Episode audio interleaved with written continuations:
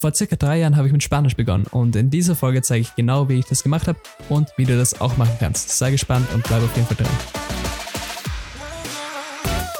Hallo und herzlich willkommen zum Sprachventure Podcast und schön, dass du wieder mit dabei bist. Und wie du schon bestimmt schon gelesen hast, geht es heute um das Thema Spanisch lernen. Und äh, falls du Spanisch lernst, dann ist das genau das Richtige für dich. Falls du überlegst, mit Spanisch anzufangen, ist es auch genau das Richtige für dich. Und falls du irgendwelche andere Sprache lernst, ist auch das Richtige für dich, denn prinzipiell ist das Ganze ja sehr ähnlich, egal welche Sprache du lernst. Und ich möchte damit so einfach ein bisschen meinen Weg zeigen, wie ich damals Spanisch begonnen habe und so ein bisschen meine ersten Schritte aufzeigen, wie ich das gemacht habe. Und genau deshalb legen wir jetzt auch schon direkt los. Also als ich mich damals entschieden habe, Spanisch zu lernen, war das ja meine, sag ich mal, erste richtige Fremdsprache jetzt, abgesehen von Englisch, ähm, die man jetzt so wirklich selbstständig lernt. Weil klar, Englisch hat man dann natürlich in der Schule die ganze Zeit und Spanisch war wirklich das, das hatte ich nie zuvor in der Schule, das hat wirklich mir mehr oder weniger selbst beigebracht oder mich beziehungsweise selbst darum gekümmert, das zu lernen. Und ähm, ja, ich wollte damals einfach Spanisch starten, weil ich einfach fand, das ist eine mega coole Sprache, die kann man an so vielen Orten sprechen und bin da auf jeden Fall noch immer der Überzeugung, Spanisch ist einfach eine super exciting Sprache und genau deshalb habe ich mich dazu entschieden, Spanisch zu lernen. Und so, wenn man jetzt natürlich eine Sprache zum ersten Mal lernt, ähm, ist es natürlich jetzt nicht wirklich so einfach zu sagen, ähm, ja, wie startet man eigentlich, weil äh, ja klar, es gibt natürlich sehr, sehr viele Dinge, die man da beachten muss und ja, man fragt sich natürlich schon, wo soll man da eigentlich starten, weil eine Sprache ist eigentlich schon ein ziemlich großes äh, Ding, das man da so vor sich hat. Und ich habe mir einfach gedacht, ähm, ja, lass mal schauen, welche Apps dort gibt, ähm, denn ich habe ganz ehrlich immer schon gern mit Apps und so gelernt und habe mich einfach dann mal erkundigt, was da so gibt. Und bin dann auf Bubble gestoßen, also Bubble, ähm, einer der bekanntesten Sprachlern-Apps auf jeden Fall. Und ich habe auch letztens erst eine Podcast-Episode drüber gemacht und meine Erfahrungen damit geteilt. Und ich bin einfach noch immer der Überzeugung, dass Bubble einfach die beste Sprachlern-App ist, die es derzeit so gibt. Ähm, ich benutze es noch immer und bin da wirklich sehr zufrieden damit. Und dann habe ich mir einfach mal damals so diese Übungslektion mal angeschaut und bin dann auch schnell zum äh, kostenpflichtigen Abo gewechselt, was einfach so toll war und habe dann einfach in meiner Freizeit sozusagen begonnen, diese Sprache zu lernen mit der App. Und ich habe mich wirklich ausschließlich auf Bubble konzentriert, habe da keine andere App verwendet oder auch kein anderes Material, in irgendeiner Weise kein Buch, äh, rein gar nichts, wirklich nur die App. Und äh, habe einfach gestartet, die Lektion nach und nach durchgearbeitet und habe mir auch dazu dann anfangs, ähm, glaube ich mal, 10 Minuten pro Tag eingebaut, immer am Morgen, also wirklich immer am Morgen 10 Minuten. Und dass man wirklich dann konsistent äh, durchgeht durch das Ganze. Und bin dann auch im weiterkommenden Lektionen und das hat auch wirklich sehr, sehr gut geklappt.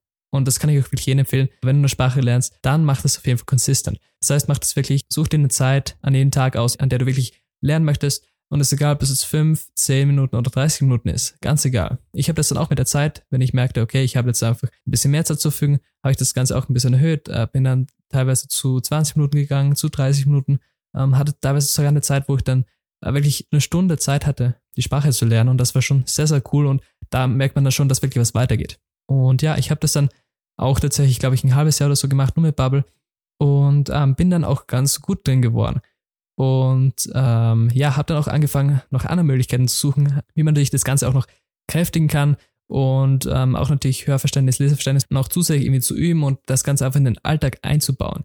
Und bin dann eigentlich auch sehr, sehr schnell drauf gekommen, dass man eigentlich mit Netflix oder beziehungsweise jeden Streamingdienst äh, sehr, sehr gut Sprachen lernen kann. Und das Coole an Spanisch war einfach, dass es auf Netflix gab es einfach so viel Content, ähm, zum Beispiel äh, La Casa de Papel oder Las Chicas de Cable. Äh, das heißt einfach, da gibt es einfach so viele Serien, die wirklich in Spanisch original produziert sind, einfach spanische Produktionen und ich habe ich mir einfach äh, begonnen, mit Untertitel anzuschauen. Und übrigens, da habe ich auch eine eigene Episode darüber gemacht, wie man mit Netflix perfekt Sprachen lernen kann. Und habe das einfach dann auch gemacht ähm, und wirklich, ja, sage ich mal, jeden Tag auch immer so eine Serie angeschaut.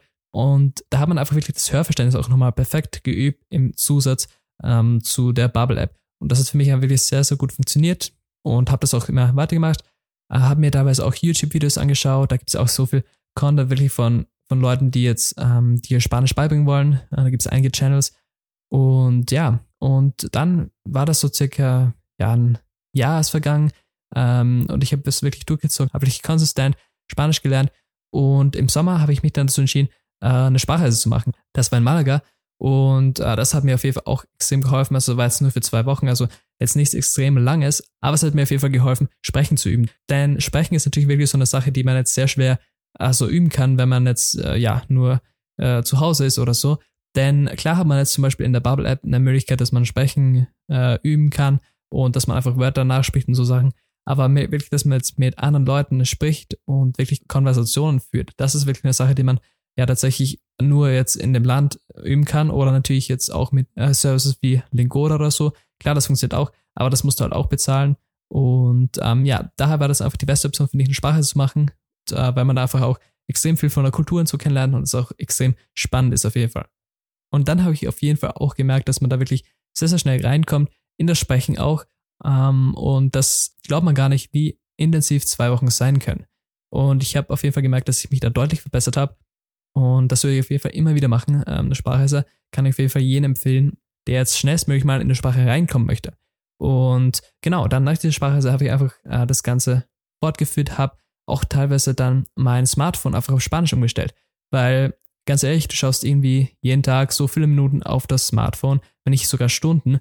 Und äh, dort kannst du auch wirklich so ein bisschen, by the way, ähm, Sprachen auch lernen. Und äh, das hat mir auch dabei geholfen, sage ich mal, neue Wörter wieder rauszufinden, die ich vielleicht zuvor noch nicht kannte. Und ähm, kann ich auf jeden Fall auch empfehlen, wenn du wirklich deep in der Sprache reingehen möchtest, schau dir wirklich an, dass du vielleicht dein Smartphone umstellst, weil dann bist du einfach durchgehend mit dieser Sprache konfrontiert. Und ja, das bringt dich auf jeden Fall extrem weiter.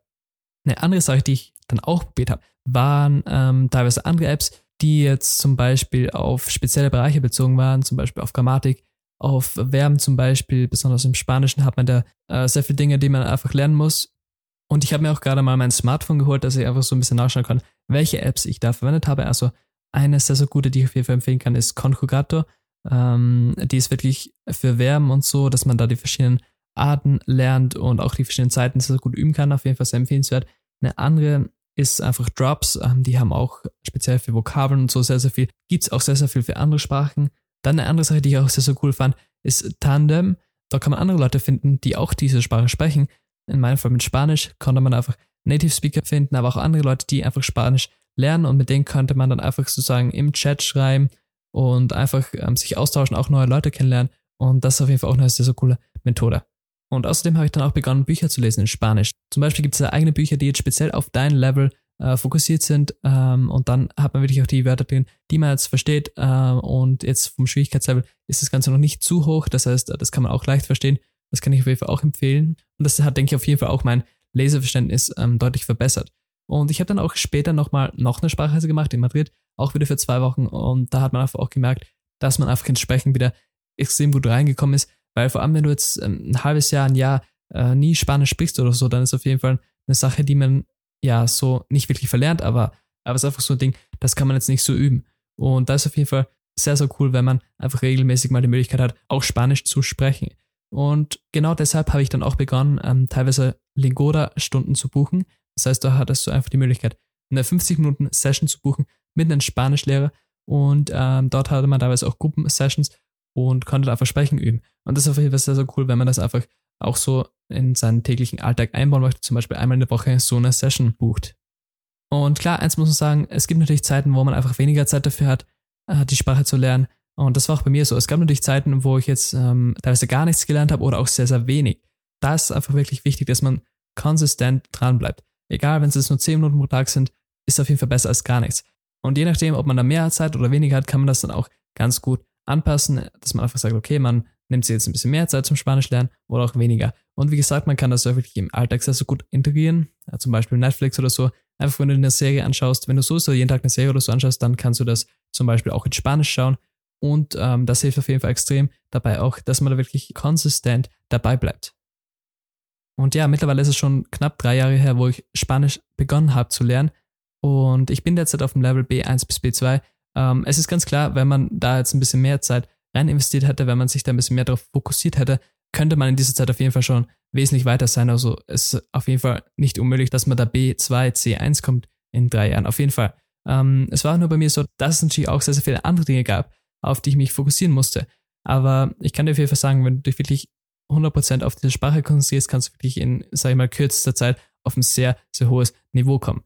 Wichtig ist auf jeden Fall immer, dass du konsistent dabei bleibst und auch vor allem, dass du auch einfach verschiedene Dinge ausprobierst. Du musst einfach probieren, was für dich am besten passt und je nachdem kannst du entscheiden, welche Lehrmethode du dann auch anwendest. Und ja, das war es jetzt mal zu meiner Story, wie ich so Spanisch gelernt habe. Und ähm, es ist ganz klar, deine Story wird auf jeden Fall anders sein. Und äh, ich denke, da lernt auch jeder von uns so wirklich seinen eigenen Weg zu gehen, wie man das am besten machen kann. Und klar, jeder ist anders und es wird auch für ihn anders funktionieren. Es wird garantiert nicht funktionieren, wenn dir jetzt irgendjemand einen Weg vorgibt, du genau den folgst, äh, dass du auch dann am Ende auch die gleichen Ergebnisse hast. Vielleicht zu bessere, vielleicht zu schlechtere. Du musst einfach wirklich ähm, lernen und schauen, was für dich am besten passt. Und so individuell wie wir Menschen sind, ist dann auch dieser Weg. Ich hoffe aber, dass ich dir da so ein bisschen ähm, damit auch vielleicht inspirieren konnte, ein paar neue Ideen geben konnte, wie du zum Beispiel Spanisch lernen kannst oder auch andere Sprachen. Und äh, ja, das war so einfach die Idee hinter dieser Podcast-Folge. Ich bedanke mich auf jeden Fall fürs Zuhören und freue mich, dass du wieder dabei warst. Wenn dir diese Episode gefallen hat, dann lass mir auf jeden Fall eine Bewertung da auf iTunes. Schreib mir eine kurze Bewertung, was dir gefallen hat. Und das würde mir auf jeden Fall sehr weiterhelfen, diesen Podcast auch zukünftig fortzusetzen und einfach neue, spannende Folgen rauszubringen. Also deshalb danke ich nochmal fürs Zuhören bei dir und freue mich auf dich beim nächsten Mal. Bis dann.